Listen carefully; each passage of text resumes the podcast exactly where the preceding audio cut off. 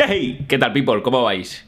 Yo aquí haciendo pruebas, vuelvo otra vez con las entrevistas, con el mundillo de las entrevistas está un poco de parón, pero aquí vuelvo con Checho Arribas, alpinista, hace salto base, hace miles de cosas, dry tooling, escalada, todo, hace todo el tío. Que sepáis que esta entrevista también la tenéis en Spotify y en unas cuantas más plataformas, así que sin daros mucho más la brasa, empezamos con la entrevista con Chechu.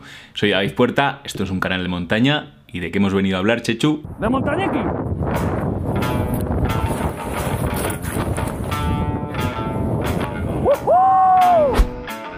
Bueno, aquí tenemos a Chechu, alpinista, dry tooling, ¿cómo se diría dry tooler? Dry tooler. Dry tooler, sí, de tooler. Dry tooler. Escalador, esquiador, saltador de, base, padre y encima fotógrafo de todos estos deportes. ¿Me dejo algún deporte que, que no haya nombrado? No, yo soy, yo parece que, eh, como lo que has dicho, parece, ojo de este tío, yo hago un montón de cosas, pero soy bastante malo en casi todo lo que hago. Pasa que abarco muchas cosas aquí en montaña. Eres un 6 en todo, ¿no? Eso, me lo, me lo, paso bien, incluso menos. no, joder, yo te he visto y lo que te he visto eres, eres muy bueno.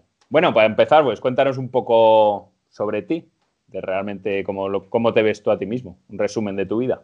Pues mira, yo soy, nací en Ciudad Real, en La Mancha, eh, me empezó a gustar la escalada, allí había poco que, escalar, coincidí con gente allí y tuve la suerte de que cada vez que iba a escalar abríamos vía porque encontramos paredes que no había escalado casi nadie.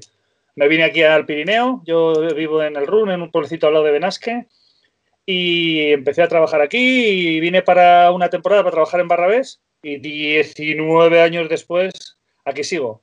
Trabajo también en la estación de esquí de pistero socorrista en Cerler y desde hace seis o siete años, pues empecé con la fotografía, aconsejado por un amigo mío muy bueno, un fotógrafo al que le tengo bastante en estima, David Nieto, es un crack, y me animó a que me pusiera con las fotos y bueno, pues ahí voy. Eh, soy deporte, o sea, soy fotógrafo de deportes de acción únicamente, es lo que me gusta, lo que me motiva y lo que me saca la, lo, lo mejor que tengo yo para hacer fotos. Y, bueno, tengo la suerte de que practico mucho de los deportes que fotografío y eso es una ventaja porque te hace anticiparte mucho de los deportes, tanto en el esquí como en la escalada, el retooling, el salto base. Entonces, está guay. Eh, yo creo que es una ventaja poder practicarlos porque me, da mucha anticipación en, las sesiones de fotos. Otra ventaja que tengo es, pues, en este tipo de, deportes, eh, el ser autónomo de poder subir por una cuerda fija, bajar por una cuerda fija, el saber emplazar seguros, tal, que esto lo, no hacía, lo llevo haciendo mucho tiempo pues me da muchas ventajas también para poderme poner en sitios que, requieren eso. y, poco más, y aquí estoy. Ya, has dado la chapa, ya vale, ¿no? Ya, ya he dado la chapa. Se acabó la entrevista. ah, vamos a Te iba, mira, esta, lo voy a dividir un poco la entrevista en la parte personal y luego en la parte profesional de cámaras y tal. Pero, pero has dicho algo curioso que me ha parecido sobre el tema de fotografiar los deportes que haces.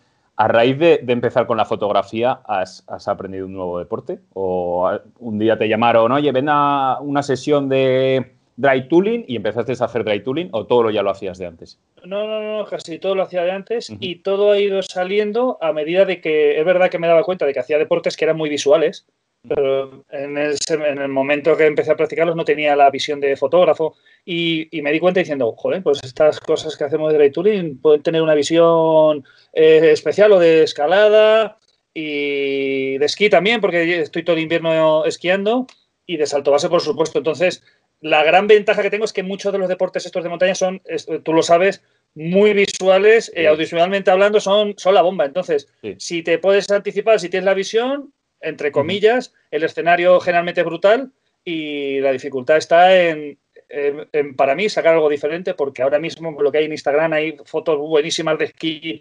de, escalada, de dry tooling. Quizá lo más nuevo que puede ser, pues la faceta que tengo de rescate y la faceta que tengo de, salto base, que hay menos gente que hace fotos de estos dos deportes. Y bueno, pues eh, generalmente casi todo lo he practicado antes de hacer fotos. Al final, yo creo que este nicho donde estamos metidos de los deportes extremos se reduce a Red Bull y, poco más, ¿sabes? A, marcas de este estilo que, es lo que todo el mundo ve, pero o sea, dentro de nuestro núcleo realmente hay gente trabajando de ello, gente haciendo fotos muy buenas, vídeos muy buenos y yo creo que debemos luchar porque, porque se reconozca más este trabajo nuestro que hay detrás de, de todo este tipo de deporte. Claro, una, una, te quería decir una cosa. Una ventaja que he tenido yo, que como eh, estoy trabajando, mm, no es un trabajo continuo, es un trabajo fijo para mí, tengo la libertad muchas veces de hacer o de hacer las sesiones que yo quiero. Ahora estoy trabajando para marcas y que las marcas te dan un guion, eh, si confían en ti te dicen, bueno, esto es el guion de lo que queremos y lo añadido que tú quieras. Pero lo que realmente me motiva a mí son las sesiones que hago yo porque me apetecen, cuando me apetecen y con quien me apetecen. Entonces, ahí es donde sale para mí la creatividad y lo bueno de las fotos de, fotografía de acción, que se salgan un poquito del guion, lo que decías tú de Red Bull. La página Red Bull tiene muchas eh, excisiones de Red Bull de Sur, tal. Hay una Red Bull Illume, no sé si la has visto, que es, una, es, es, un, es un toque diferente a las fotografías de, de acción y es, eh, lo que yo me miro porque son, ese es el estilo que me gusta a mí de las fotografías. Cuando trabajo por una marca, si me dice que necesita una persona corriendo y que se le vea el calcetín, pues hago a mi estilo una persona corriendo que se le vea el calcetín, Está claro. Yo creo que lo de las marcas es súper importante que cuando ellas van a ti, eh, vayan por tu contenido y por, lo que tú haces. Porque al final el, que se adapta demasiado al cliente pierde la esencia de lo que es para él sacar fotos. Pues yo, por ejemplo, cuando he trabajado para marcas, es que no tiene nada que ver un vídeo que yo haya hecho porque me ha salido, porque me ha apetecido, se me ha ocurrido, he escrito yo el guion, he hecho yo todo y ha quedado un vídeo impresionante a que me digan, no, queremos un vídeo que salga el tío paseando al lado del río y que se le vea eh, cómo apoya el bastón. Entonces, te rompe todos los esquemas de lo que tú, de lo que tú quieres crear. Yo creo eso, tanto las marcas como, como nosotros, hay que, hay que hacer un 50% y llegar un poco al, a lo que es la perfección entre el cliente y el, videógrafo, el camarógrafo. Bueno, otra preguntita que te quería hacer, yo creo que esta es, es muy interesante. De los deportes que haces, ¿cuál es el que más te gusta hacer y el que más te gusta fotografiar? Te he pillado, ¿eh? Pillado. No, pues. Desde siempre la escalada, porque es lo que llevo haciendo más tiempo. La escalada y el alpinismo es lo que más me gusta eh, fotografiar y practicar. Pero de repente, hace un par de años aquí, ha, irrumpido en mi vida el salto base y lo he puesto dos patas arriba. Es un deporte que me encanta practicar. Yo voy muy despacio. Y es un deporte que me encanta fotografiar eh, bueno, tú me viste hacer una sesión en, cuando estuvimos ahí en plan, haciendo una sesión, que en principio parece una cosa fácil, pero en el salto base, a no ser que sea días como el que estuve 14 personas, yo he ido a hacer sesiones con una persona y ahí es caro cruz. Te sale enfocado con la luz perfecta y lo clavas o no hay más. Entonces, ese estrés me gusta porque me hace, me hace estar alerta.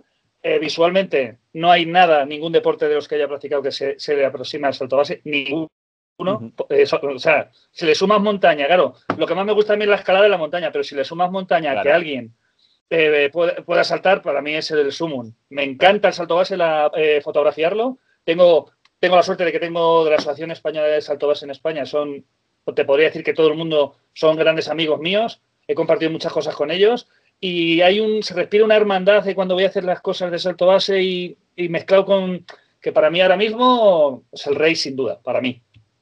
Yo, por ejemplo, es que algo, algo bueno que sí que le veo al salto base, sobre todo en lo que has dicho que te gusta la escala del alpinismo, es que el salto base lo puedes combinar con estas cosas. Con, prácticamente cualquier cosa de montaña puedes combinar el salto base. Llegas al pico y hay picos que te puedes tirar directamente del pico, que eso tiene que ser brutal.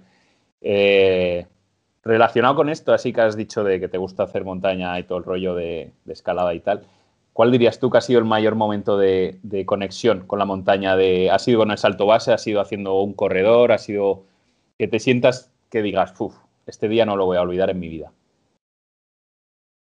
Pues te puedo decir que, hace poco en, Tenerife, porque fue una aventura en un sitio nuevo. Eh, he tenido muchos momentos en la montaña, incluso cuando empecé en el salto base, los puentes, el primer salto que hice solo, llegar ahí, saltar, todo eso eh, como que me superaba y estaba eh, cogiendo sensaciones por todos lados. Pero si a eso le sumas una aventura de poder ir a un sitio nuevo, una aproximación que te cueste, un sitio espectacular para saltar, eh, un aterrizaje brutal, no sé, tengo, he tenido muchos en montaña y en salto base estoy tan enganchado porque es que cada vez que hago un salto es como si encadenara la vía más difícil que, que podido hacer y es, no sé, es, llego así estoy con una sonrisa de una semana. Entonces, puede ser esta última aventura que he tenido en Tenerife. el, bueno, este, los proyectos que estás trabajando, esto como acabas de decir, ahora estás sobre todo metido en el tema de, seguridad de rescate y todos estos. Cuéntanos un poco, lo, cuéntanos un poco los proyectos que tienes, los que tienes, pues los que pensaos. Sí. Pues mira, estamos, estoy trabajando con una empresa, se llama CIEMER, que trabaja los rescates verticales en lugares de difícil acceso para, personal profesional, bomberos, rescatadores y demás. Y es una de las fotografías que más me cuesta por todo lo que implica, porque siempre lo digo, lo he puesto en muchas fotos cuando las hago, de que es una fotografía en la que yo voy a un sitio que no es accesible para llevar el material, que no hay luz, que, que el sitio es peligroso, que subes, que bajas. Y todas las fotos que genero tengo una cuenta solo específica para las, las, fotos de rescate, son las que no son las que más gustan al público, pero yo son las que más satisfecho porque son las que más trabajo me, requieren. Vamos haciendo cursos a lo largo del año y cada, cada vez es una, para mí es una superación porque es eh, lo más difícil que, hago yo en cuanto técnicamente de fotografía es la fotografía de rescate, sin duda ninguna. Y luego tengo fotografía de autor que le llamo yo, tengo proyectos. Tengo un proyecto que se llama Cero y Miel, que mezcla la escalada con los elementos urbanos, en puentes, en grúas. Eh, tengo ah, otro que es de de, salto base, se llama Time, que es sacar un poco el, salto base, el traje con alas, al estudio. Entonces tengo fotos de estudio con traje. Bueno, se me va yendo. Tengo otra que es eh, en el muro, creo que se llama. Sí. Y es escalada también urbana, pues un poquito. Las cosas que no venden, pero que a mí me gustan, que son cosas diferentes, por hacer algo diferente. Hombre, lo, de no vender, yo creo que muchas veces tenemos que ser nosotros el que damos el paso de, no de ir a un cliente directamente a decirle, cómprame mi producto o contrátame, sino tenemos que saber escalar para poder llegar a más. ¿Sabes lo que te digo? De, intentar ampliar nuestro público, hacerlo de alguna manera, porque yo, es lo que te digo, veo los nichos pequeños, sobre todo ahora están funcionando muy bien. El nuestro está aún por explotar, porque es que mm, todo lo que es de montaña se lo llevan las grandes marcas. Entonces, yo creo que especializarte en una cosa como haces de seguridad o cosas, yo creo, es más, ha abierto puertas a, trabajar con esta gente, ¿no? Por ejemplo. Claro. Claro, no, no, sí, totalmente de acuerdo. Ellos, eh, yo cuando trabajo con las marcas o trabajo con alguna empresa, a mí no, me, me, hablaba con mi chica de decir, es que no me gusta como ir pidiendo limosna. Yo eh, me hice la web porque quería decir, eh, yo voy a, quiero colaborar con una marca y digo, señores, este es mi trabajo. Si les interesa, Perfecto. Me ha ido bien porque, bueno, estoy colaborando con 7 8 marcas que trabajo con ellos y no les he tenido que pedir nada. Yo les enseño mi trabajo, ¿os ha gustado? Sí. Aparte, hago, hago esta actividad. ¿Les puede ir bien a vuestros productos porque se vean? Ah, pues sí, pues colaboramos y tal. Y con el tema de rescate, pues mira, pues me ha abierto una esta profesional. Porque, claro, el, ser, el poder ser una persona autónoma de poder moverme con soltura y poder hacer las fotos, pues yo estoy muy contento con esa faceta. Primero porque me tratan muy bien y segundo porque me motiva, porque me hace estar al 110% cada vez que hago un reportaje de esos. Ahora el de Tenerife está una semana y bueno, tú ya lo sabes. Entraba a las 7, estábamos hasta las 7 de la tarde, llegaba reventado al hotel y ahora editar. Porque claro, en, estos cursos también tienes que seguir una línea. No antes lo hacía, me ponía a editar luego en casa. Y ahora todos los días a, los alumnos les mandamos las fotos para que se vayan motivando, porque esa misma gente luego la va moviendo y va generando más cursos un trabajo, uff, ya acabado roto. Mira, relacionado con esto, eh, las preguntas que he puesto en Instagram, Álvaro920 pregunta, ¿cómo es desarrollar y, y, completar un proyecto de fotografía? Pues si quieres explicar, por ejemplo, el de Canarias, de cómo ha sido el proceso desde, digamos, desde que te llaman hasta que finalizas y entregas el trabajo. Claro, pues mira, eh, este, para, este, de Canarias eh, fuimos dos días antes del curso y tuvimos que buscar las localizaciones para el desarrollo del curso. Entonces, las personas, los técnicos que van a dar el curso, ellos miran sus movilidades de yo les ayudo también, pues eh, hay que poner los anclajes aquí, hay que hacer esto aquí para que la maniobra sea, y yo me voy haciendo un guion porque para que luego no me pille de cómo, dónde voy a hacer yo las fotos o qué tipo de fotografías voy a hacerlo. Generalmente. ¿Y, suele ser mental o, te lo, o te lo apuntas en Me hago eh, porque, porque es que luego se me olvida. Entonces, si por ejemplo en un barranco eh, eh, hacemos una dificultad, normalmente el tercer o cuarto día hace una dificultad que es bajar a un herido del punto A abajo al punto B y al día siguiente es al contrario. ¿Qué me pasaba al principio? Que intentaba cubrir en el primer tramo, el primer día de A a B, todas las fotos posibles.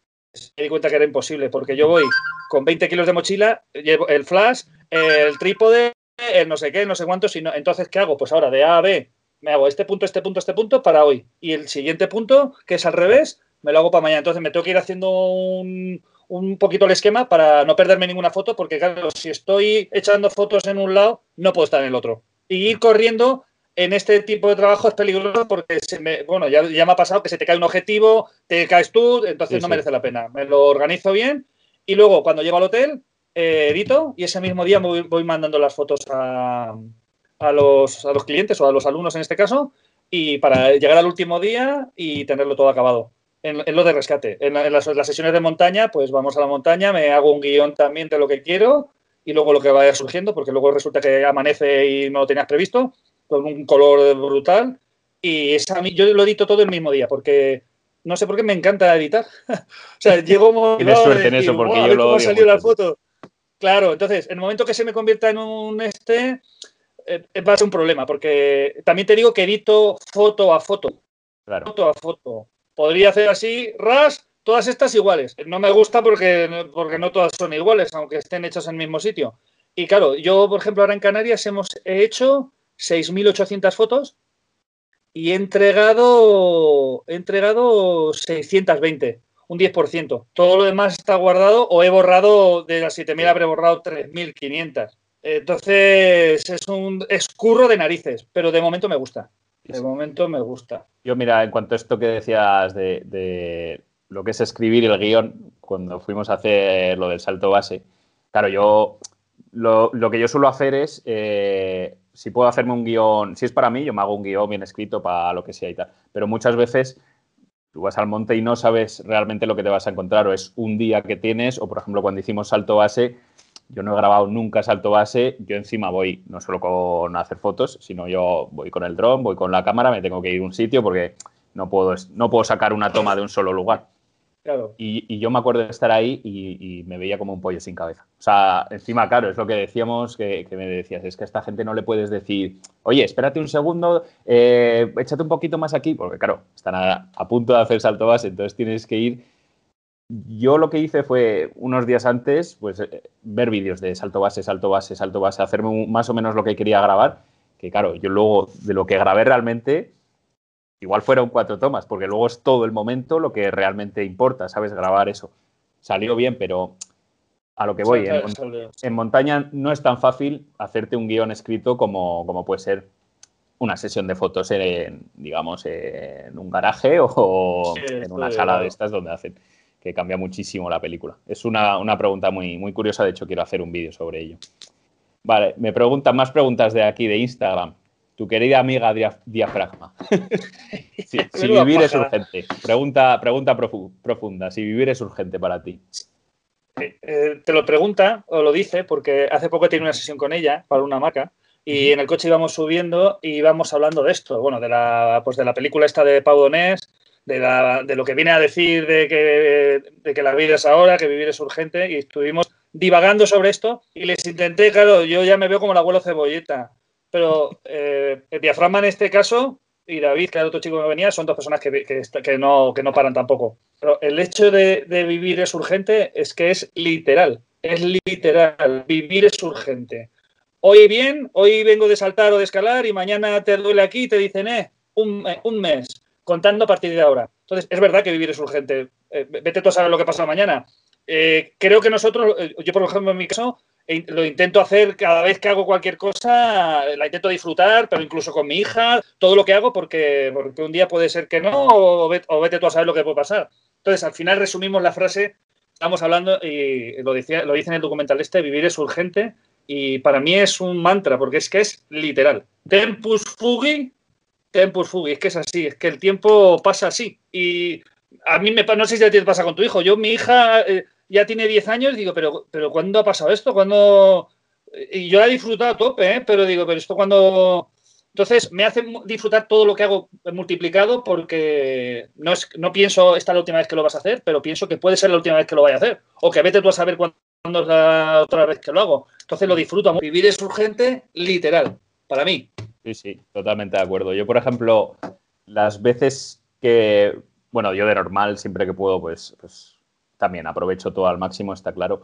De hecho, por ejemplo, una de las, de las cosas que más odio es lo de editar porque me implica no poder estar haciendo cosas que realmente me apetecen. Porque editar me puede gustar, pero claro, tener que editar durante cinco horas al día o cuatro horas al día, porque un vídeo conlleva encima muchísimo tiempo, pues para mí me, quita muchísimo. Pero yo a veces tengo la duda entre si dejarlo todo y decir, mira, voy a hacer montaña, o seguir con los proyectos estos que tengo de hacer, porque al final, joder, a mí lo que más me llena es, hacer vídeos de montaña y estar en la montaña, pero yo sé que tengo que seguir un proceso de, de, trabajo que tiene que haber detrás para yo llegar a vivir de ello, ¿sabes? Entonces, a veces tengo esa, doble, doble moral, digamos, de decir, dejo de trabajar y hago montaña o trabajo para poder hacer más montaña, ¿sabes? Entonces, yo soy muy, muy, o sea, pienso muy igual que en lo de vivir es urgente totalmente, cada, cosa hay que exprimirla y sobre todo con lo que dices, con lo de los críos. Tengo un hijo de dos años y es lo que dices. O sea, de repente te levantas un día y dices, madre mía, si es que ya no cabe en la cama, porque es que está enorme. Sí, sí. sí, sí, sí. Pero David, te he de decir que eh, se puede hacer como, como, haces tú o como hago yo. Eh, yo voy a la montaña, hago, me llevo la cámara, grabo y a veces estoy en sitios que digo, también tengo mis momentos. ¿eh? También he ido solo, no me llevo la cámara ni nada y ahí me lo llevo. Lo que pasa es que ahora es verdad que con la cámara 360, el móvil, no sé qué, al final pues, yo casi todo lo que hago lo grabo. Sí, sí, pero lo disfruto igual. ¿eh? mira, de hecho, eso era una pregunta que luego, luego devolveremos. Pero mira, también relacionado con esto, Vives Esther, también de Instagram, me pregunta, ¿cómo mantienes alto tu nivel de motivación? Porque es verdad que, o sea, yo a veces lo veo y digo, joder, si, si yo me he levantado hoy y estoy cansado que no he hecho nada en toda la semana, y digo, como Chechu está día tras día, dos, hace en un mismo día dos saltos base, te vas a escalar, de tooling, las fotos, editas, la familia. O sea, a veces, ¿cómo haces eso, tío? O sea, te quiero decir, yo, soy una persona activa, ¿no? en invierno te trabajo. Esto viene, lo tengo muy interiorizado porque hay mucha gente. Eh, yo admiro mucho a un alpinista que se llama Mike Flower, que es un fisque, creo que es inglés. Y, es un, y le dieron un piolé de. Entonces, esta, eh, esto viene porque hablando con una persona me decían, joder, este tío escala súper bien, un guía de montaña. Digo, a ver, si, tú, si yo solo me dedicara a eso, Claro. Si solo, si solo te dedicaras a escalar, solo faltaba que fueras mano. Pero a mí, yo admiro a gente como este hombre que tiene tres hijos, un trabajo, pero un trabajo de trabajar, de estar eh, eh, toda la semana. Y en su mes de vacaciones le anda un pilo de oro. Es que esa gente está motivada. Yo estoy aquí, tengo que jugar con mi hija, eh, tengo que trabajar en invierno y me gusta hacer cosas. también soy muy perro. A veces cuando estoy, estoy en casa digo, Ay, no hago nada, pero ya me quema, me quema. Hay que hacer siempre. porque, claro, y porque si abres el abanico, si no puedes saltar, puedes escalar. Si no puedes escalar en roca porque llueve, puedes hacer dry touring. Si no puedes esquiar, puedes hacer un montón de cosas y volviendo a lo de antes, vivir es urgente. Es que me quema el culo si estamos, si estamos quietos. Entonces, no sé, no es una cosa que, me cueste. Me sale, sale porque sí, porque me apetece. O sea, que digamos que no has tenido como esa típica visión de me pasó esto y empecé a vivir de verdad, sino que desde que naciste vives urgente, ¿no?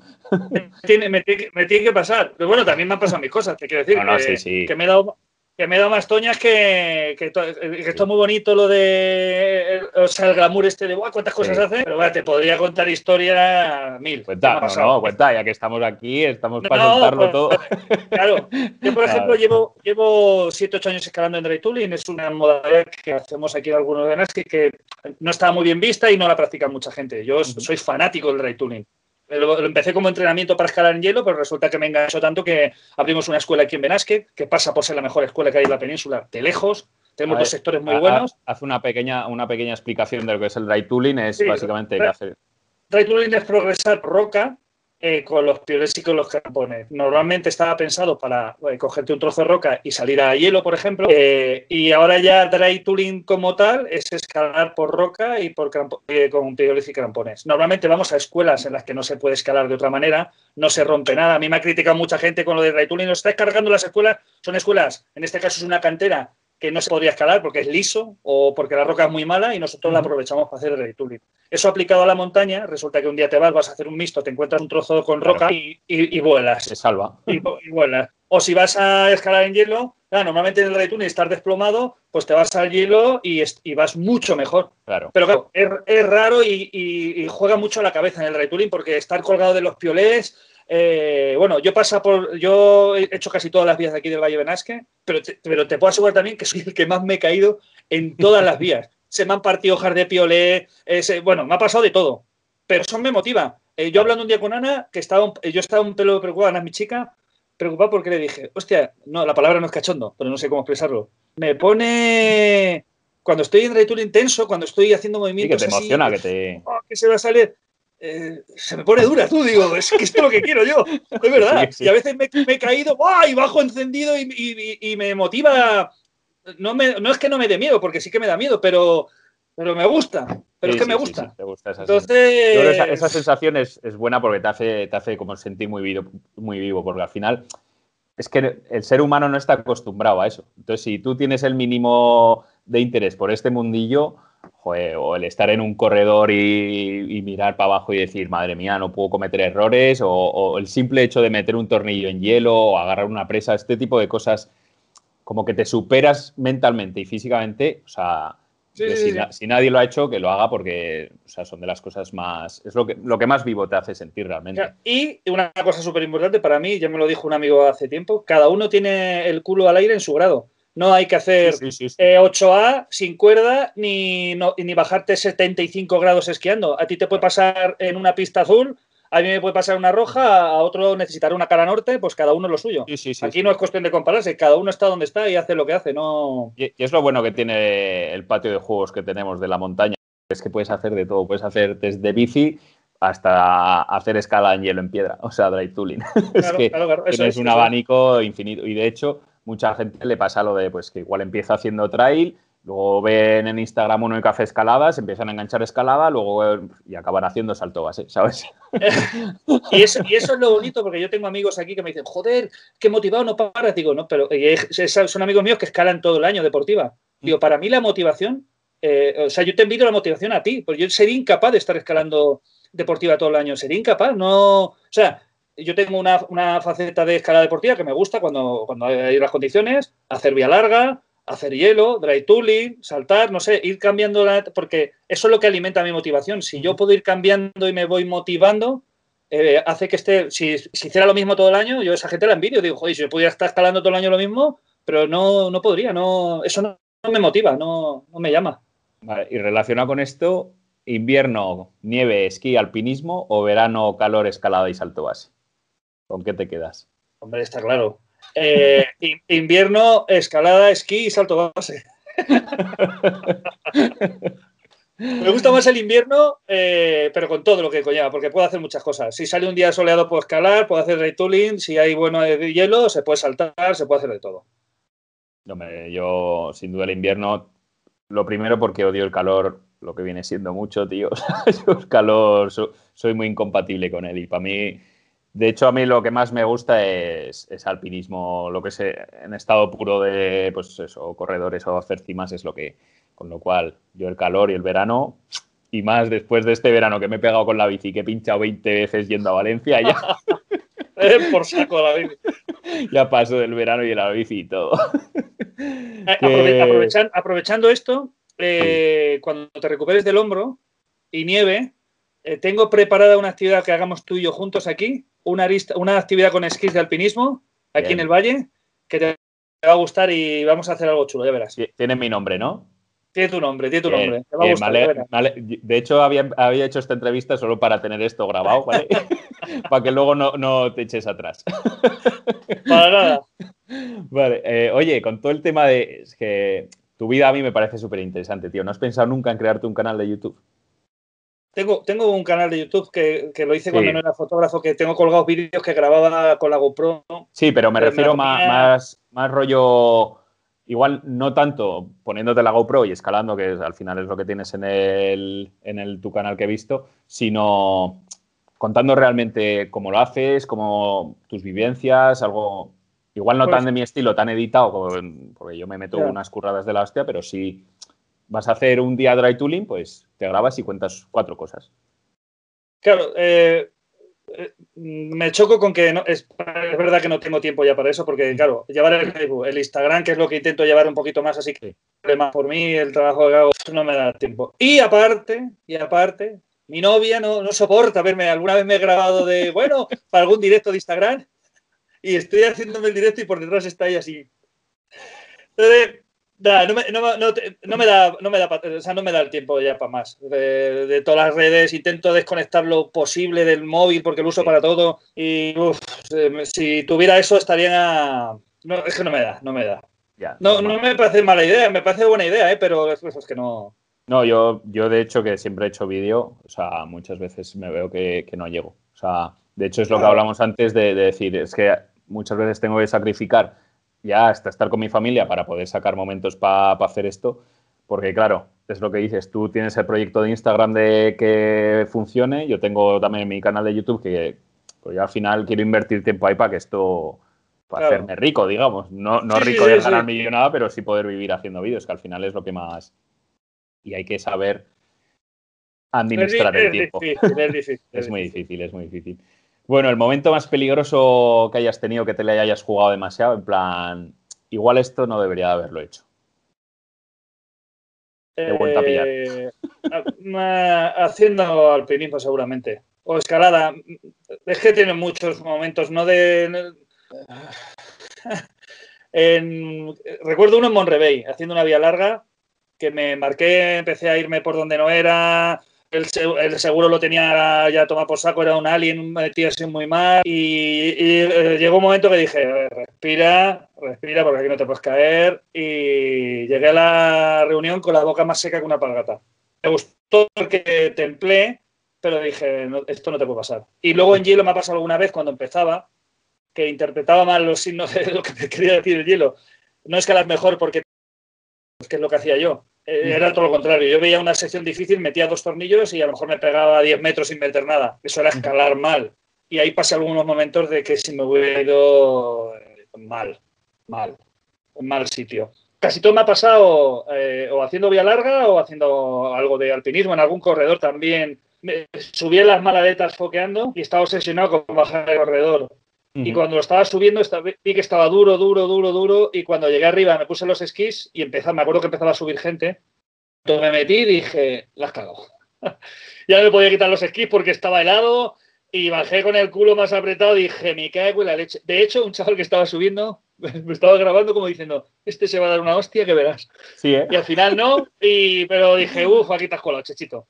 Pero bueno, por lo demás no he tenido muchos momentos así de riesgo. Eso está bien, porque al final, eso con todos los deportes que hace, porque por cosas que te he visto, vídeos que me has mandado haciendo corredores tú solo o escalada, alguna vez has hecho escalada en solo, ¿no? Sí, hago muy poco, he hecho muy poco. pero eh, yo creo que esto lo hablé contigo una vez, sobre todo para el proyecto que tenemos entre manos, de, que tú tienes que, yo lo he hablado en algún vídeo, tienes que conocerte tan bien que tienes que saber tu límite exacto de dónde puede estar. Pues sí, la montaña es lo que dices, que igual has esquiado un montón de veces y el día que más confiado vas, no has leído bien, como dices, la nieve y, es un día de avalancha, imagínate, de aludes y, es un día que te está diciendo la montaña, no, hoy no lo vengas. Y vas, entonces con la montaña hay que tener tanto conocerla como conocernos, ¿sabes? Sí, yo no, es que me menosprecie, pero tiro mucho por debajo. Veo gente que, que, entre comillas, tiene menos nivel que yo de otras actividades y que hace cosas más, o sea, yo soy bastante más conservador. Me ha recordado un momento currando que un día que nevó mucho, iba con un compañero, íbamos a ver eh, la estabilidad del manto en una pendiente y cortamos una avalancha. Y a él se lo llevó, yo me quedé en una piedra, y a él se lo llevó y era, era un corte súper pequeño y lo enterró. Y me quedé, dije, eh, fíjate que trabajo en la nieve, eh, tengo algo de idea de, de, cuándo está estable, cuándo no está estable, cuándo está peligroso, y eso me sigue teniendo la guadaña. He hecho mucho para atrás porque me he metido en sitios a veces es, o sea, no, corrijo, he salido de sitios a veces que podía haberme metido para hacer bajadas y como no las tengo todas conmigo, como no es una ciencia exacta, digo, sí, orientación bien, eh, por el corte que hicimos ayer la nieve está así, pero me da que no. Y no me meto, ¿eh? No, lo, más difícil, lo más difícil en estos deportes para mí, en el salto base ya es multiplicado y en el lo pasa igual, que ahora te contaré una anécdota, es saber, saber no, no dar el siguiente paso. O sea, es, es más valiente decir que no que al revés, es mucho más fácil. Tú, cuando estás en, salto base, por ejemplo, uno si para saltar, si estás soplando un poco, es más fácil saltar, es más fácil saltar con lo que eso conlleva que echarte atrás. Es decir, no está hoy para saltar, me voy para atrás. Eso es mucho más difícil. En hielo pasa igual, eh, no, me, no, me, extiendo, pero fíjate, hace, hace cuatro o cinco años se hizo en Ardones, una zona que hay de escala aquí, un churro colgado, una columna colgada de 30 metros, de 95, un, un bombonazo que, que, no se había hecho nunca. Eh, eh, fuimos un día y lo escalamos de segundo. Había que escalar los 10 primeros metros sin meter nada porque era muy fino. Lo escalé y yo estaba escalando mucho y dije, hostia, le voy a dar mañana, le doy de primero. Mañana lo hago, porque tengo la cabeza bien, perfecto, hacía mucho frío. Al día siguiente, ¿a qué hora quedamos? A las 8. Venga, digo, a las 8 no puedo, que tengo que dejar a la niña, quedamos a las 9. Quedamos a las 9, vamos aproximando, hacía como 15 bajo cero, nevando, no sé qué, y de repente oigo algo tan... Yo pensaba que había pasado un avión o algo, se había caído el churro. Si vamos una hora antes, Ahora antes. nos matamos los dos, Ahora el antes. que venía conmigo y yo. Sí, sí. Y hacía frío, eh, No, condiciones perfectas, estaba nevando, condiciones perfectas. Sí. Pues claro, eh, las avalanchas es peligroso porque puede ser que haya condiciones perfectas y te caiga, y el hielo puede ser que haga mucho frío que esté bien y tampoco. Sí. Entonces, No, y- soy bastante cauto con eso, ¿eh? Incluso hay muchas veces, pues como, como has comentado tú, de, de que igual está todo perfecto, pero tienes ese hormigueo de decir, no sé, hoy, hoy, que igual lo haces y no habría pasado absolutamente nada. Pero sí tienes como ese instinto, digamos, de decir, es que igual hoy no me tengo, o igual hoy no tengo la cabeza 100%, hago un giro tonto y, y me voy al garete como por un sitio donde no me mete, no me tenía que haber metido.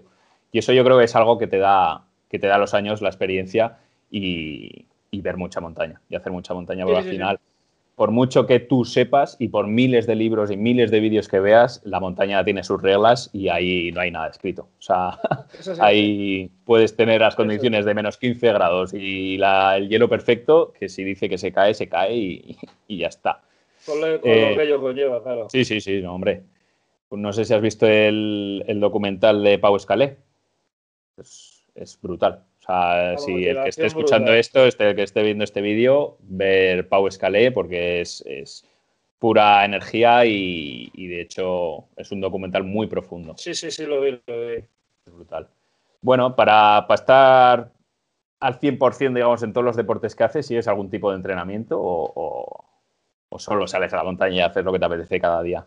No, los, eh, antes sí que hacía entrenamientos y los seguía y me, me apuntaba. Ahora, desde hace un tiempo, un año por ahí, voy por sensaciones. Voy escalando. También me ha llevado eso a lesionarme más. ¿eh? Eh, Sí. eh, soy consciente que antes, si lo hubiera, si lo anticipara, entrenara, me preparara, no me había lesionado, no me lesionaría tanto. Y llevo una racha, un tres años o por ahí, que, que el dolor también me hace sentir que digo, bueno, pues eso es que estás haciendo cosas, pero cuando no la espalda es una, una contractura, cuando no el codo, cuando no el no sé qué. Bueno, eh, en verdad, si hay días para entrenar, prefiero ir a escalar o a saltar o a hacer lo que sea antes que, que eso. Soy consciente que, que es un paso atrás en, en esto porque entrenar y conocerte es eh, al final a la larga es mejor. Pero bueno, eh, llevo muchos años conviviendo con el dolor. Me levanto y me, duele algo siempre. Entonces es normal. Digo, bueno, si solo me duelen dos cosas, estoy tranquilo. Cuando me Yo- duelen tres o cuatro, digo, tía, esto hoy no. Pero bueno, Lo, lo que veo muy importante del entrenamiento que me he dado cuenta es estirar, tío. Estirar, Sí. yo creo que es algo que, bueno, siempre, siempre lo he leído, que es súper bueno y yo creo que es de las cosas que, que menos hacemos en general todo el mundo. Es que aunque no hagas deporte, estirar, tío, o sea, te, te puede prevenir de cualquier cosa prácticamente, tío. yo, yo tuve una época que mi chica me decía, no, hay que estirar. Y decía, íbamos a escalar decía, hay que estirar, es verdad. Me, me ponía el arnés y hacía, bueno, pues venga, al lío. Estirar de aquí para toda la semana. No, no, ves, estirar. Ella, por ejemplo, estira el yoga y todo eso, sé que eso es guay, pero no me motiva mucho, entonces no le hago mucho caso. Pero Soy mal deberías. enfermo por eso, ¿eh? porque lo hago cuando me duele, entonces sí, que estiro. como yo, nada, eh, nada, como yo y yo creo que la inmensa mayoría somos así, tío. Yo creo que te- eso tenemos que cambiarlo, ¿eh, Chechu? Sí, eso hay que. Tenemos que estirar y y hacerle caso a tu novia, tío. A bueno, ver, a ver. Pues vamos a dejar esta parte ya más personal. Bueno, aún seguirá viendo alguna cosilla, pero quiero meterme más en el rollo de la fotografía, porque al final es, es lo que tu vida en verdad no me interesa, tío. No, es broma, es todo lo contrario. Bueno, en el tema de fotografía, eh, por ejemplo, alguna foto que digas tú, no que te haya gustado más, sino que la hayas pensado en casa o, eh, o estás escalando y dices, ¡guau! Me ha venido una composición perfecta con una luz tal, quiero buscar esa foto. ¿Te ha venido así, ese tipo de inspiración o, siempre lo has improvisado? No, no, no. Muchas, me las, mu- muchas las planeo. Luego es verdad que me agobio mucho cuando veo que no me sale lo que tengo en la cabeza o sale alguna parecida, pero digo, esto no, esto no. Y me pasa pocas veces. eh, Claro, esto es decir que soy más malo que el hambre. Me pasa pocas veces que, saco lo que tengo en la cabeza y digo, estoy echando total, digo, ahora. Me pasa muy pocas veces. Eh, no saco lo que tengo en la cabeza. No soy, o sea, es que soy malo. Entre comillas, no, sé trasladar muy bien lo que quiero al, papel. Lo voy orientando un poquillo, pero bueno, hay algunas fotos que sí. Tengo, no sé si te la pasé, una foto de un compañero mío saltando un cortado con una avalancha que justo está saltando, luego te, luego te la paso. Justo está saltando y justo le está cayendo la avalancha y el sol está detrás. Nos costó un montón de pegues hacer esa foto y cuando la vi dije, esto es lo que quería. Y esa fue exacta. Tengo alguna de salto base también que he conseguido hacerlo, pero mi vida es intentar sacar lo que tengo en la cabeza que rara vez lo consigo. Claro, si lo hiciera la primera sería la polla, pero no. Eh, hay algunas que sí, que son las que más me gustan a mí, que no son las que más gustan en las redes. Me ha pasado que digo, el fotón, esto es lo que... Y luego no es... Pero bueno, desde hace un tiempo para esta, a esta parte intento poner lo que más me llena a mí, me, eh, intento eh, abstraer un poquito de lo que le gusta a la gente y bueno... Eh, pero bueno, es que, me enrollo. Sí, hay, algunas que tengo que es exactamente lo que he sacado y, la, la, inmensa mayoría no. Sí. Yo eso, es que eso lo hablabas, por ejemplo, también con Gorka, con, cuando te hizo la entrevista que la vi, eh, el tema de que, pues lo que has dicho antes del tema de los rescates, de meterte en un barranco, que, igual esa foto te conlleva preparación, eh, planificación, meter el foco aquí, la cámara aquí, yo anclado allí, el barro, el frío, tal. Y luego la foto, claro, no es lo mismo que un, contraluz, me parece que dices en el este, pues eso, un tío por una arista con el sol haciéndole el juego, es que te cambia visualmente, no, no es lo mismo. No tiene nada que ver. No, no, no, no. De hecho, a mí me ha pasado de hacer una foto con el móvil en un atardecer con dos, con dos esquiadores, eh, alpinistas andando por la arista, hacer una de esta. Te pongo el ejemplo, ponerlo en Instagram 300, 400 me gusta. Y hacer una foto de barranco que he tenido que sujetar. El foco en una cuerda fija con el puño. Yo subirme por cuerda fija en otro lado. Que baje una camilla, que venga un tío, echar la foto. Y a mí me parece la hostia porque me ha costado. Y aparte porque técnicamente me hace una foto bonita, 50 me gusta. 350. Y eso me llevó, porque al principio me agobiaba, decía, joder, la gente no tiene ni puta idea de lo que es la foto, no. A la gente le gusta lo que le gusta. Entonces, eh, yo eh, estoy como contento con las fotos que a mí me gustan, las pongo. Ahora hace poco hice una sesión de surf eh, que estuve, cuando estuve en Canarias. ¿Hay, alguna foto chula? brutal, brutal. A la gente no le gusta. la gente prefiere, no, pero, pero a mí me relaciona más con montaña. Claro, claro. Entonces, como que no le pega, pero a mí las eché y dije, hostia, estas me gustan. Y ya pongo lo que me gusta. Ya si me parece. Si a mí me ha costado y me parece una foto chula, pues. Sí, no, adelante. A ver, yo creo que también. Eh, aparte de que no hay que regirse tanto por los, por los likes, aunque sí, porque si realmente tú quieres, digamos, encontrar tus clientes o tu trabajo a partir de eso, puedes ver eh, el Instagram como, mira, este soy yo, si me quieres que me contratas, o puedes buscarlo en plan, yo sé hacer esto. Y yo creo que lo mejor para eso es especializarte, es lo que dices. No puedes hacer, por ejemplo, fotos de, en la playa y de repente que la mayor parte sean en, montaña. Porque eso, por ejemplo, gente como Jimmy Chin, que tiene una audiencia enorme, pues suba lo que suba, aunque suba una foto de un vaso, la gente va a decir la mejor foto del mundo, porque ya se ha creado una audiencia. Entonces yo creo los primeros pasos para, para que, sobre todo generar una audiencia que sea muy fiel a ti, a, lo que realmente tú quieres transmitir, sí tienes que no prostituirte, pero sí decir, vale, este tipo de fotos gusta, pues voy a hacer que la gente le guste más. Que luego igual te creas otro perfil que sea Chechu y, mi vida. Ya, pero no estoy de acuerdo, David. Eh, yo pensaba igual que tú de eh, hace tiempo. Vamos a empezar a discutir y no me gusta, tío. No, porque cabrón. No, no, no, pero es que fíjate, yo pensaba, eh, yo pensaba, y, de hecho actué un montón de tiempo así. y tengo, tengo una cuenta solo para salto base, tengo una cuenta solo para, para rescate, tengo una sola para nieve y tengo mi cuenta, mi cuenta, porque no quería saturar las cosas y que más o menos lo que tú dices. Pero de un tiempo para esta parte, de un año para acá, eh, pongo lo que, lo que me llena, me, da lo mismo. O sea, si yo creo que está una foto de sur, a mí me ha gustado, eh, representa un momento que me gusta, la pongo, me da igual, porque ahora ya sí me da igual los likes. Antes no me daban igual y me agobiaba. Y estaba en una situación que no me gustaba, porque si no tenía X like, decía, joder, esta foto, pues si no.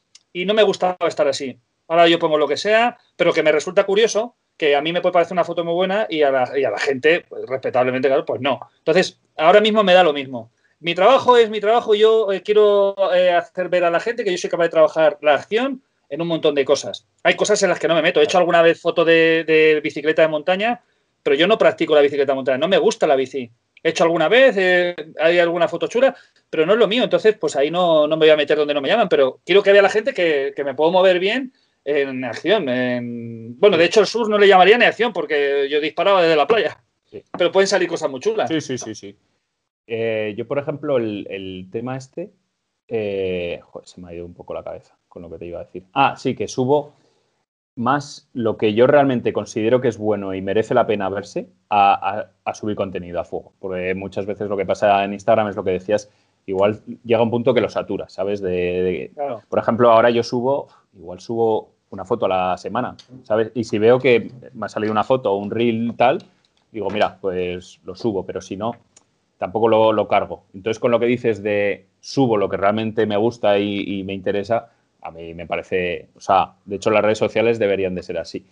Claro, yo lo estoy enfocando más también de cara a, un proyecto de clientes o lo que sea, un proyecto más, más, digamos, profesional en ese aspecto.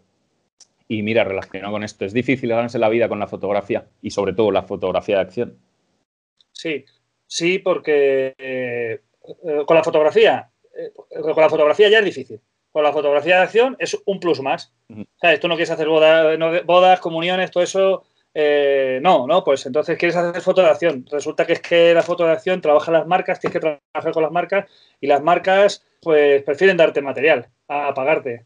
Hay algunas que no, ¿eh? yo estoy ya por suerte trabajando ya con varias marcas, las que cobro por mi trabajo y las que valoran el trabajo. O sea, yo, yo sé lo que me cuestan las fotos, sé lo que tiene que valer me ha costado tiempo eh, eh, entender esto. Entonces, yo colaboro con 7, 8 marcas, con ellos tengo un trato de, bueno, de material a cambio de trabajo y con las demás marcas que trabajo eh, he dicho que no a, bastantes marcas que pretendían darme material. Es que yo no quiero tener cuatro, cuatro goreteses o 25 frontales. Yo tengo que pagar las facturas de mi casa y eso se paga con dinero. Y el que yo pueda echar estas fotos me requiere una cámara que vale una pasta, objetivos que valen una pasta, eh, un ordenador que vale una pasta eh, y eso se paga con dinero. Entonces, yo ya hace tiempo que he dejado de hacer eh, algunas cosas si no se pagan.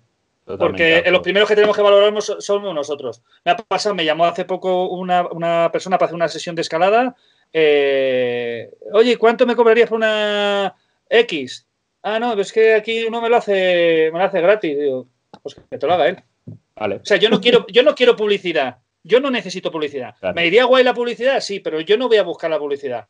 Mi trabajo es este. Y si quieres que haga tu trabajo, tú vas a Mercadona y no le dices, oye, voy a decir que, me has dado las peras aquí para que venga más gente. No, perdona. Si quiere la gente pera, vendrá aquí. Entonces, ¿hay mucha competencia? Sí, pero yo hay cosas a las que ya no estoy dispuesto porque, porque, porque, eh, porque a mí me cuesta dinero ser fotógrafo.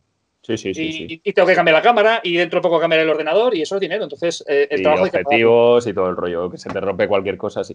De esto hay dos cosas que yo saco muy en clave, que es el tema, digamos, influencer, que para nosotros, pues que para una marca lo que le interesa es sacar números, sacar seguidores, likes y que se venda más el producto.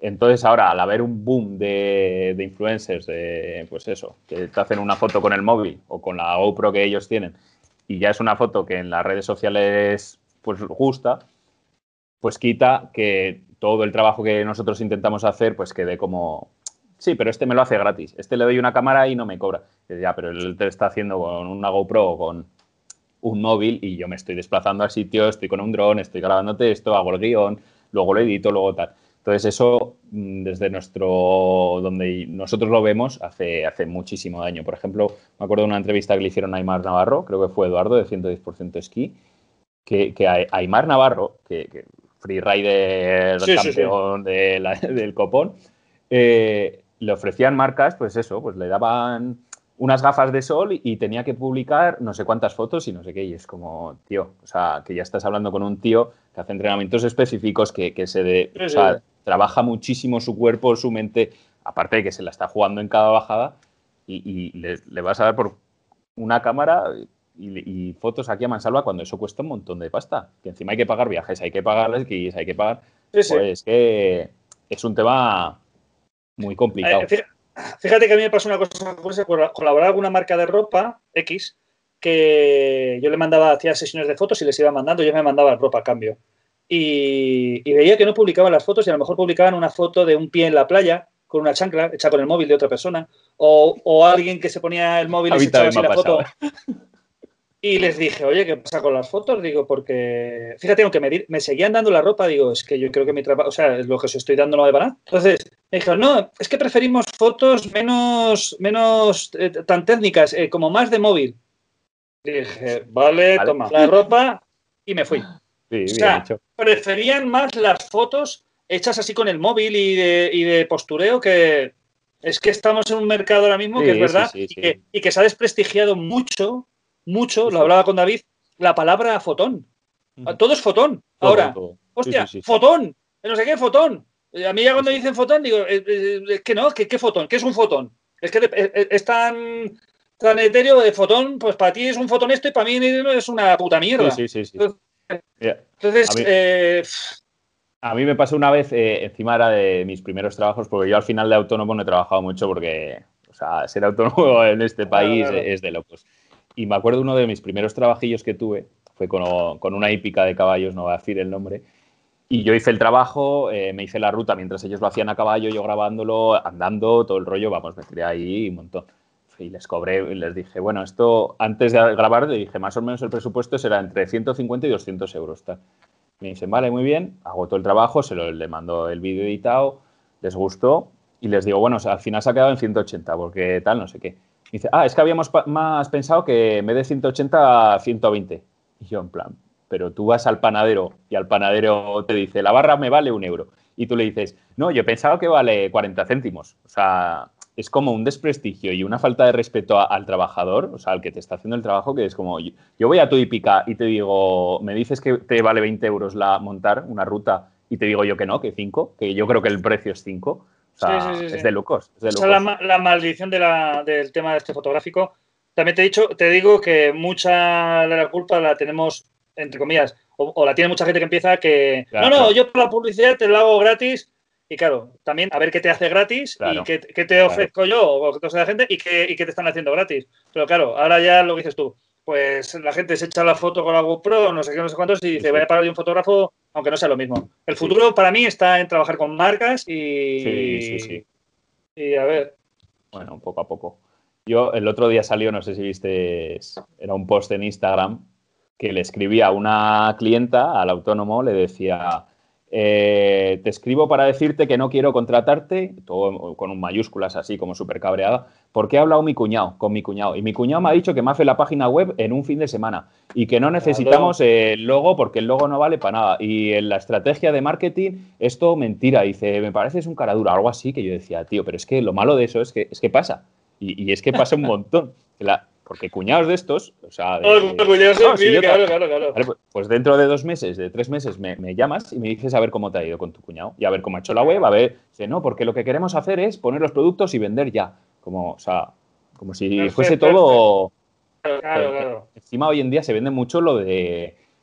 Haz esto y en una semana estás ganando 10.000 euros al mes. O, o, haz esto y o, yo te lo hago y, te, y, vas a ser rico en dos días. Y es como, tío, vende o sea, humo, es que, vende humo, es que claro. hay un proceso detrás, que hay muchas veces los vendehumos ni siquiera saben que son vendehumos, ¿sabes? Por eso, pues un cuñado eh, que te está diciendo que te lo hace, tío, o sea, que no eres el apropiado para hacer esos trabajos. Que si luego lo haces yo, y te sale bien, pues es, es raro, pero Claro, claro. Yo no soy nadie para dar consejos, pero si a alguien le puede valer, mi experiencia, yo digo que lo primero que hay que hacer es formarte, tener, haber trabajado. Al principio es normal que puedas colaborar con estos a cambio de otras cosas, pero que el, el trabajo vale lo que vale y hay que creer en tu trabajo. Si es verdad que tu trabajo es bueno, vale lo que vale y cuesta lo que cuesta. Y si no, otra cosa, es mejor no hacerlo que estar eh, pidiendo limosna, porque tú estás trabajando, a ti no te, sí, sí, sí. claro, lo que estamos hablando, no te regatean, en otro sitio no te regatean, tu trabajo es tu trabajo, es así. Sí, sí. Bueno, vamos, vamos a relajarnos ya un poco, porque nos oh, hemos calentado aquí con esto, tío. que es normal, porque este tema da mucho para hablar. La maldición del autónomo en España. Bueno, algo más relajado. Eh, en el tema de fotografía, si tuvieras que elegir amanecer o atardecer, ya sea por tener que madrugar o tener que ir de noche a casa, por lo que engloba el, ese momento. Amanecer, amanecer, amanecer. Yo soy de amanecer total. Sin duda. Total. ¿no? Me encanta madrugar, no me importa madrugar. con, mira, con diafragma hemos hecho muchas sesiones de, de, quedar a las 4 de la mañana para llegar a las 6 y media al amanecer. Y las luces del atardecer me encantan también, pero es que yo, a mí me gusta madrugar, me, me gusta mucho el amanecer.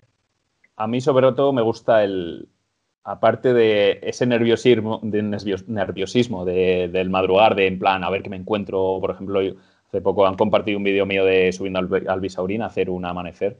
Y me acuerdo perfectamente ese día, levantarme a las 3, conducir para allí, con el frío, subiendo, grabando, tal. El amanecer brutal, o sea, increíble. Y lo que me gusta es que amanece y luego tienes el resto del día para, para aprovecharlo. En cambio, el atardecer digamos como que tienes que estar esperando a ese momento, ¿sabes? Y luego se te hace de noche y ya se acaba. Se acabó, Entonces, para mí es todo lo contrario. Yo, soy de amanecer también totalmente. Otra cosa, el proceso de aprendizaje que, has tenido en el tema fotográfico, porque al final eh, el tema, por ejemplo, las fotos de paisaje, las fotos de retrato, como que tienen muchos cursos, hay mucha info de esto, en cambio el tema de acción es otro mundo. O sea, es que son dos tipos de fotografía que no tienen nada que ver una con otra. ¿Cómo has tenido ese proceso de, aprendizaje? Pues eh, tuve, vuelvo a decirlo, tuve la suerte de contar con David Nieto, que es eh, el máster para mí, y me, ha aconsejado en un montón de cosas que yo no tenía ni idea, claro, porque he hecho, he hecho algunos cursos de fotografía, pero claro, lo que dices tú, como fotografía de acción como tal, eh, no hay nada que, no vi nada que fuera lo que necesitaba. Seguro que hay cursos, sé que no digo que vaya. Pero bueno, él me fue orientando y ha sido mucho ensayo Tengo la suerte de que tengo mucho, vivo donde vivo y tengo mucho tiempo para probar y para fallar. Entonces, eh, a, lo largo del tiempo, ensayo error, ensayo error, ensayo error, me he ido creando mis ajustes para determinado tipo de deportes, para determinadas situaciones y con eso trabajo. Mm. Eh, eh, para mí ha sido un proceso de aprendizaje eh, lo, he leído esta mañana de que, no sé quién lo decía, que del éxito no se aprende, se aprende todo del fracaso. Y es, para mí es así, porque todas las veces que me ha salido mal, he pensado, esto no me vuelve, esto no me vuelve a pasar, no me vuelve a pasar, hasta que he hecho un compendio y es la manera que tengo que trabajar ahora.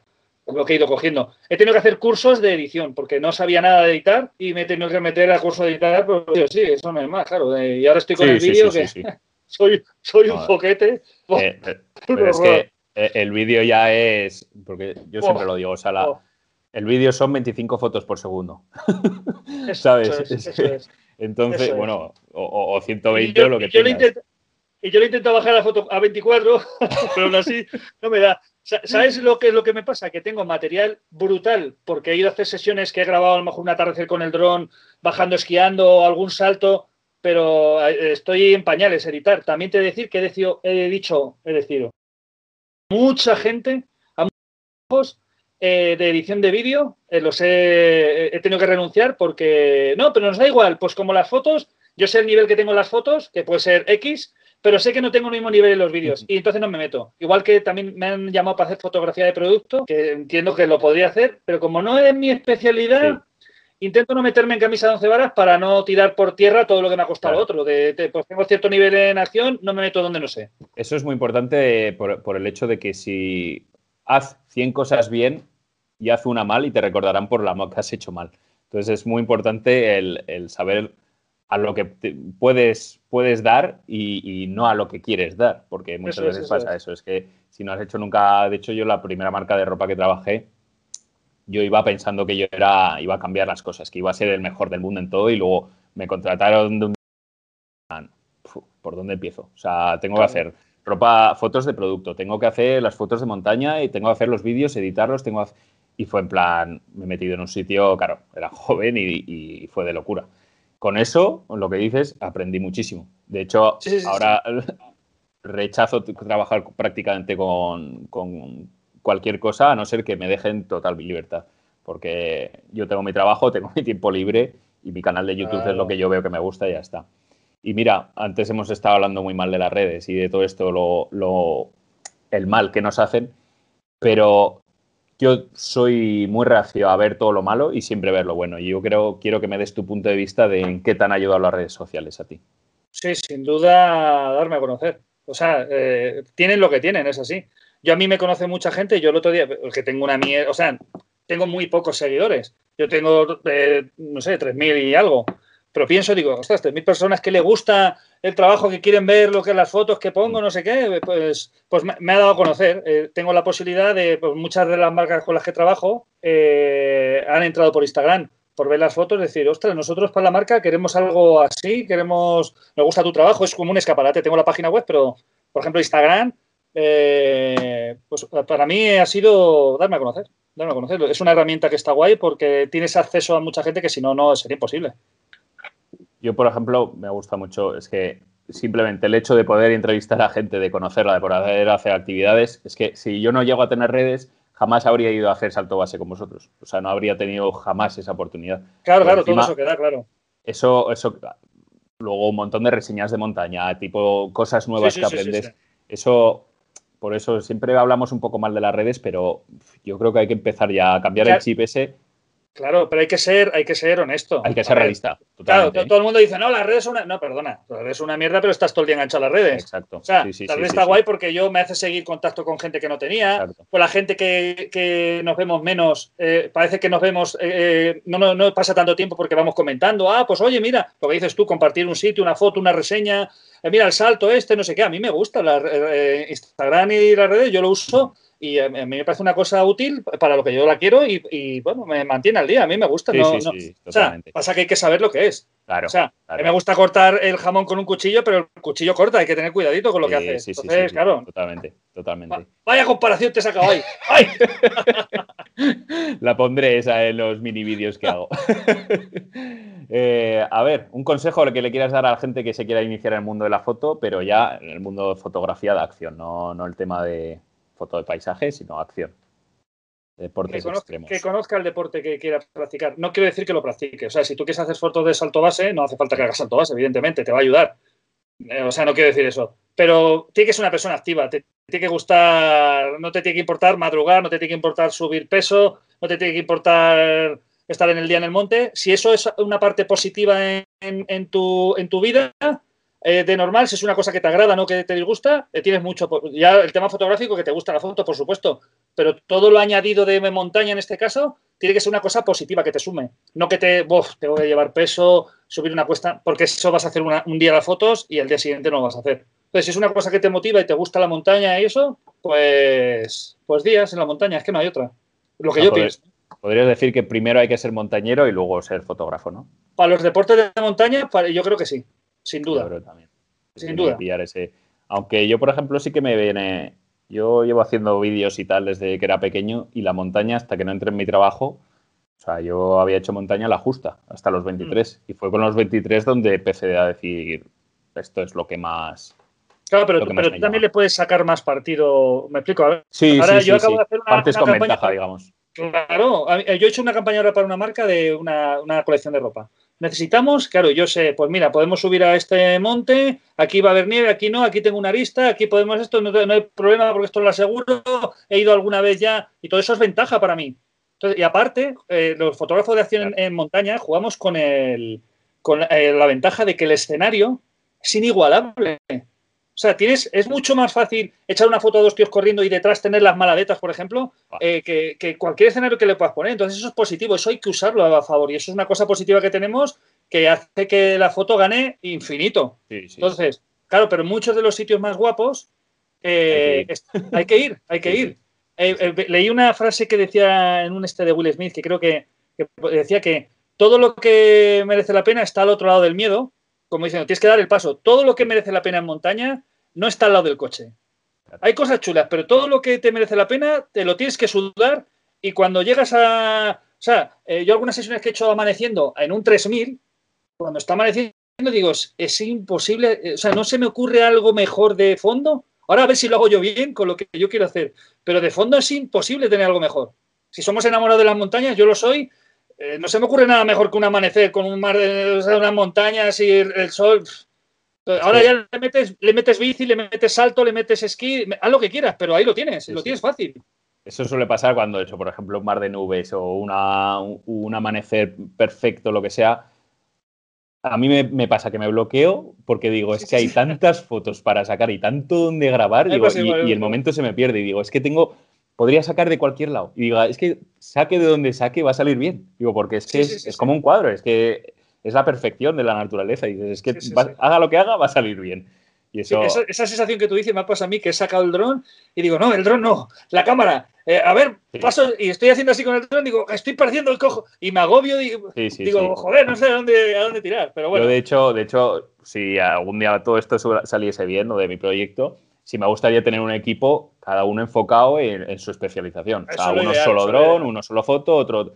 Eso sería. Eso es lo ideal. Ah, eh, ahí podrías hacer Red Bull y maravillas de. Podrías hacer lo que quisieras.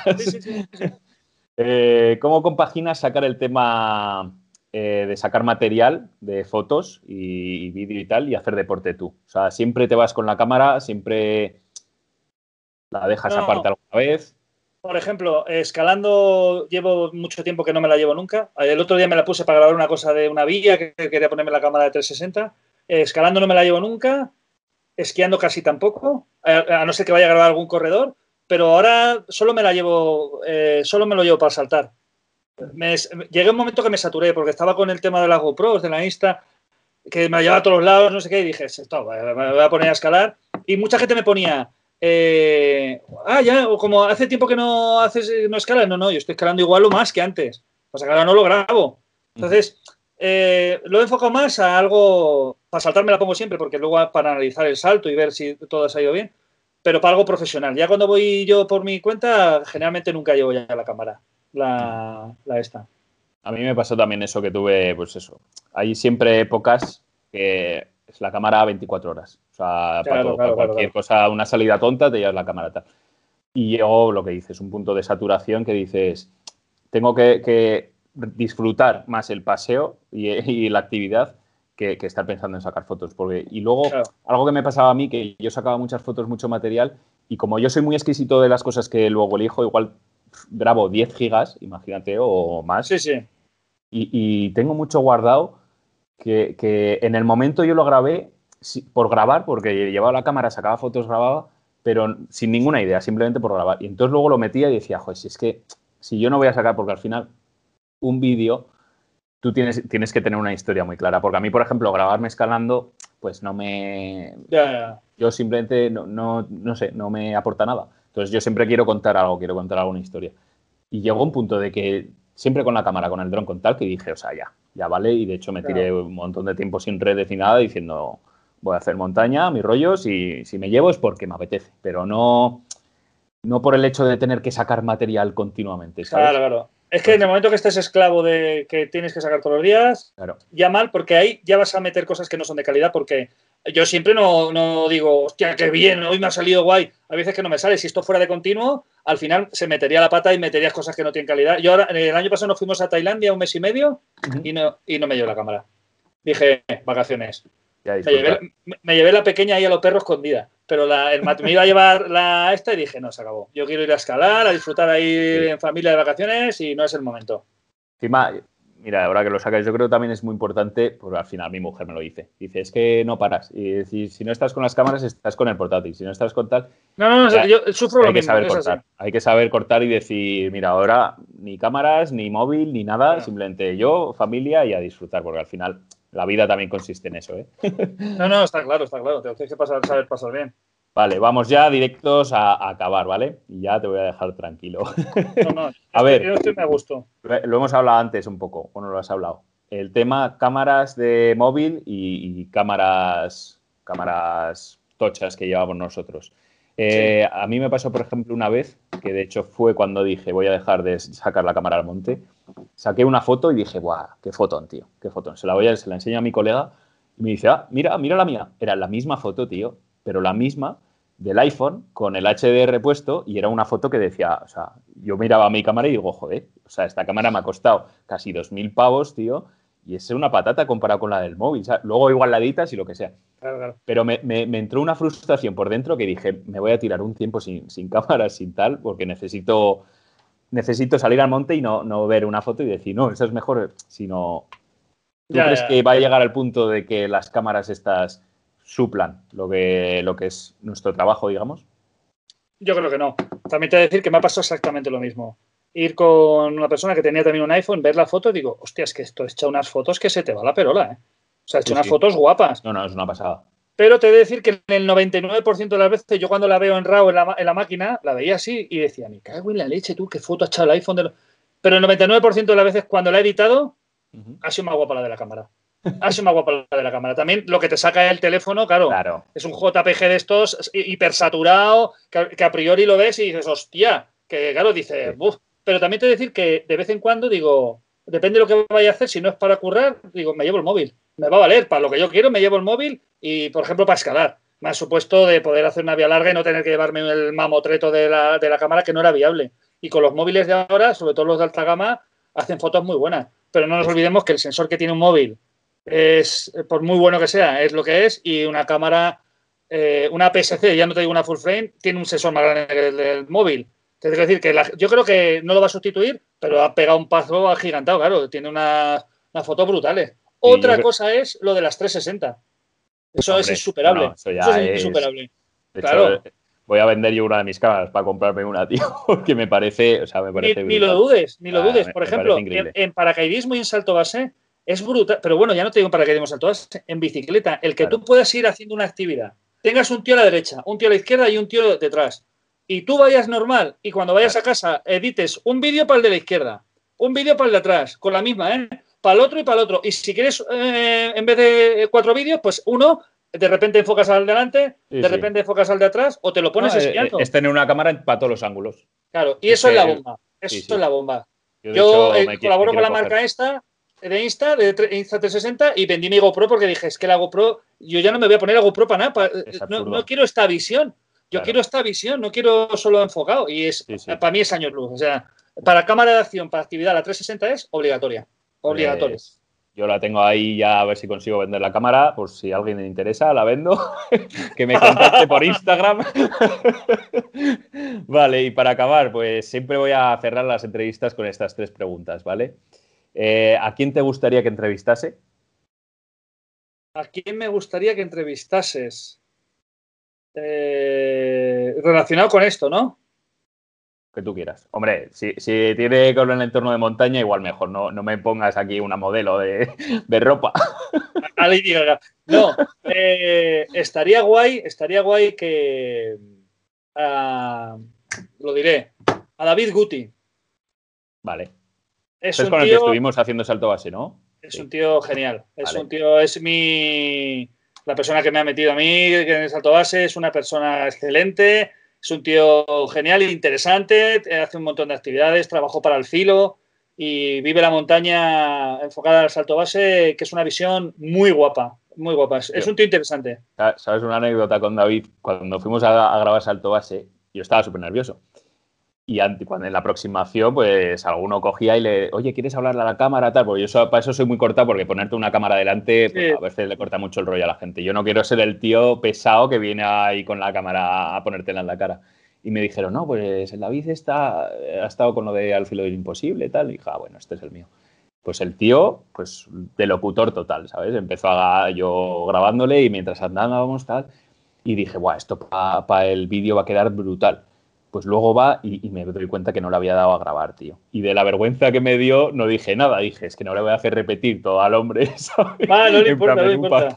Ya, pero para mí fue, o sea, te das cuenta que dije, guau, tío, qué putada. Y no lo pude, y en el vídeo molaba porque te lo contaba todo súper bien, tío. O sea, te lo contaba de documental, ¿sabes? Claro, yo te lo digo porque es una persona que a mí me ha puesto en una situación eh, de tensa de de, al principio de, o sea, de realmente que decía, uff, aquí me estoy jugando la vida, estoy haciendo, y calma, eh, un tío tranquilo, y hizo que estuviera tranquilo en una situación eh, que a priori, y para casi toda la gente, es una situación de mucha tensión. Y es un tío, y, es un tío interesante. Me lo apunto, me lo apunto, pues. Vale, la siguiente, un consejo que me quieras dar, de lo que quieras. Me está claro, David. Que sigas así porque me da mucha rabia cuando eh, proyectos como el que tienes tú, eh, por las vicisitudes de la vida, lo que cuesta ponerlo, el que no responda a la gente como se espera. A mí me da rabia, por ejemplo, ver el vídeo de salto base o algunos de los vídeos que has colgado y, que no lo haya visto más gente. Y cuando luego veo otra mierda por ahí, que digo, pero ¿cómo, cómo puede tener esto 100.000 visitas y este vídeo 40? Es que no... Entonces, eh, es un consejo que te doy, que yo me lo aplico a mí, que también también me hace falta, sigue, eh, creer en lo que estás haciendo porque estás haciendo muy buen trabajo. Eso en montaña, no, no, ese, ese enfoque dando de, de, los reportajes de montaña no es, no, yo no lo he visto. Eh, o sea, es una cosa genuina y, y lo haces bien. Eres un, tío que, eres un tío que edita bien, es un tío que a mí me has hecho reír. Yo lo veía el otro día con Ana y nos estábamos dehuevando. ¿Tú sabes el juego que ha dado? Hacer el imbécil es muy fácil, tío. No, pero has visto, no sabes el juego que ha dado cuando estabas explicando el otro día lo de las siglas de salto base en español. Pues lo hablaba el otro día con Besay, que es una chica de Canarias que también salta, lo hablaba con Guti, con un montón de gente y se han partido la caja. O sea, le das un enfoque bueno y luego metes un contenido profesional, porque es un, es un contenido, si fuera de WhatsApp sería un canal de cachondeo. Pero tú tienes material de... de no me enrollo no, sigue por ahí. Joder, por lo contrario, si encima me estás halagando, yo encantado. No, pero mi consejo es sigue por ahí porque estás haciendo un trabajo bueno, de calidad y que tiene el público. Solo falta que un día y generando lo que me decía a mí David, hay que generar sinergias. Tal, un día conocer a uno a otro, este, Manolito, Pepito, y al final este canal va a salir adelante bien porque tienes contenido que merece la pena, es así. Igual que te digo que hay gente que tiene miles de seguidores, que te lo he dicho antes, que me parece que tiene una mierda de trabajo y, o, que es contenido sí, y me da rabia que eso tengas eh, apoyo y, otros canales no lo tengan. Pero bueno, en el caso del tuyo, yo creo que estás en el camino correcto. Bueno, y cuando hagamos el documental, cuando hagamos el documental y nos hagamos famosos, ¡ay, Dios mío! Yo, pues mira, algo que, de lo que hablas de la sinergia, esto, eh, yo lo veo súper importante y no sé si lo hablaba, yo creo que lo hablabas tú, no sé si fue con Gorka, me parece, el hecho de, joder, que muchas veces como que tienes miedo a ya no abrirte, sino a compartir todo lo que tienes o, en mi canal que salga gente que no sea yo. Yo lo veo todo lo contrario, sino cuanta más gente se pueda involucrar, cuanta más gente empiece canales de montaña de YouTube o, más gente haga vídeos buenos de montaña, fotos, mejor, porque más vamos a crecer todos juntos. Que al final el mundo de Internet es súper grande y la, y la gente está todo el día enganchada a Internet. O sea, todos tenemos nuestro, nuestro público, sea mayor o menor. Sí, sí, Pero yo creo que es, es, algo, y por ejemplo esto de las entrevistas, o sea, de hecho a mí es lo que más me está gustando, pues, donde más estoy aprendiendo, donde nos compartimos los seguidores, porque al final es una simbiosis de, seguidores y, joder, aparte de que conoces muchísimo más todo lo que, lo que conlleva el, arte de la fotografía, de la montaña y de los vídeos. Y vale, para acabar, y ya te dejo atrás. Yo, yo, yo decir hacia mis seguidores eh, que no lo duden ni un momento en seguir a este hombre con los vídeos de montaña, porque pasártelo bien, ver eh, tomas guapas de montaña y todo esto así aderezado con el montaje como lo haces tú, yo no he visto muchos canales así. O sea que, mm, seguidores, a, follow, follow. Al follow. lo mismo para los míos, para los pocos que tengo, pero que son muy fieles. Pues, y encima, tío, a mí me gusta un montón sobre todo que me siga gente y me hable, tío, digo, joder, es que me está hablando gente que no me conoce de nada, tío, preguntándome por cosas o interesa que recupérate del hombro, que haces vídeos y eso, tío, o sea, y es como, como si me deis un abrazo todos los días Gandhi, ¿sabes? Me siento ahí súper alabado y contento, tío, me encanta, tío. Y vale, y para acabar, eh, una pregunta que quieras hacer, mami. Una pregunta que te quiere hacer a ti. Mm, mm, mm, Mira, lo voy a poner fácil. Eh, ¿Qué no has grabado relacionado con la montaña? ¿Y qué te motiva, o sea, ¿qué no, has grabado y qué eh, te motivaría a grabar? ¿O hacer un, reportaje? O, es que no sé cómo enfocártelo. ¿Qué, ¿Qué deporte de montaña es una espina para ti? ¿Que te gustaría hacerlo? ¿Que no, no has tenido posibilidad? ¿Que, que no, que no, que no, que no se te ha dado la oportunidad, pero que te gustaría. Yo tengo un montón, ¿eh? Yo practico un montón y tengo un montón que, podría. Dame ejemplos. Que podría hacer. No, no. la respuesta, amigo. Me dices, pregunta es una pregunta que ni siquiera me había planteado nunca, tío. pues no te sé decir porque prácticamente todo lo que he querido lo he hecho. Y de hecho, el que más tenía así la espina por hacer, tengo muchos por hacer. Quiero hacer parapente. Si algún día pudiese, me gustaría hacer paracaidismo. Eh, todo este tema de, porque por ejemplo, yo creo mi sueño, tío, que me encantaría grabarlo, sería subirme a la neto y tirarme en parapente, tío. O sea, o sea eso para mí sería eh, apoteósico. Eso no, es, pero eso no es una cosa, o sea, te quiero decir, eso está a tu alcance. Eso está a tu alcance. pero, ¿Sabes, quién lo hizo, ¿Sabes quién lo hizo hace poco, no? ¿David Fuste o alguno de estos? David Fuste y Ceci y fueron con el perro no, y, paran, bajaron, y bajaron y bajaron eso. el high and fly este que se ha puesto de moda, eso es el futuro. Eso es una cosa que. Eso me parece brutal, tío. O sea, de hecho, quiero hacerme algún curso de parapente y todo esto. Porque una vez en Cerler también vi que hacían parapente con esquís y todo. Y todo el mundo, o sea, cualquier cosa que, englobe a lo que es, sobre todo la montaña con nieve, o sea, a mí me parece, me parece brutal. Y respecto a grabar, yo creo que la, la, cosa que más me moló grabar, así, fue lo de salto base, que eso sí que tenía una espina que por encima salto base es súper difícil encontrar gente que haga salto base. Porque tú, la gente que hace no, no suele ser muy, muy de redes, suele ser muy auténtica. Es muy, no cerrada, pero sí en plan, yo tengo mi mundo y a mí las redes pues me es igual. Y entonces yo creo que grabar, tengo mucho, muchos deportes por grabar y hacer muchos más. Pero si tuviera que elegir sería eso. Subirme a la neta y tirarme en parapente, grabarlo y hacerlo, para mí tiene que ser increíble. Básicamente eso. ¿Te ha gustado mi respuesta? ¿Te ha convencido? Me ha convencido y la veo una cosa que es bastante posible de hacer. Si te lo propones, eso no es. O sea, no sé qué decir. Si me dijeras, no, yo quiero eh, volar eh, al lado de un avión, para decir, pues sí, pero esto es una cosa que, bueno. Pero... ¿Y, qué, te he de decir? Y esto es una premonición: que el futuro del alpinismo está en el high and fly, sin duda. Poder subir a los sitios y poder bajar con una de estas, porque las hay súper pequeñas ahora, es el secreto. Te quitas las bajadas en sitios que... O sea, es brutal, es brutal, es el, es el, futuro, ¿eh? Para mí es el futuro. Igual que en su día lo fue los esquís, de subir, de poder subir y bajar esquiando, poder subir y bajar volando. Claro, no, brutal. Es el, secreto.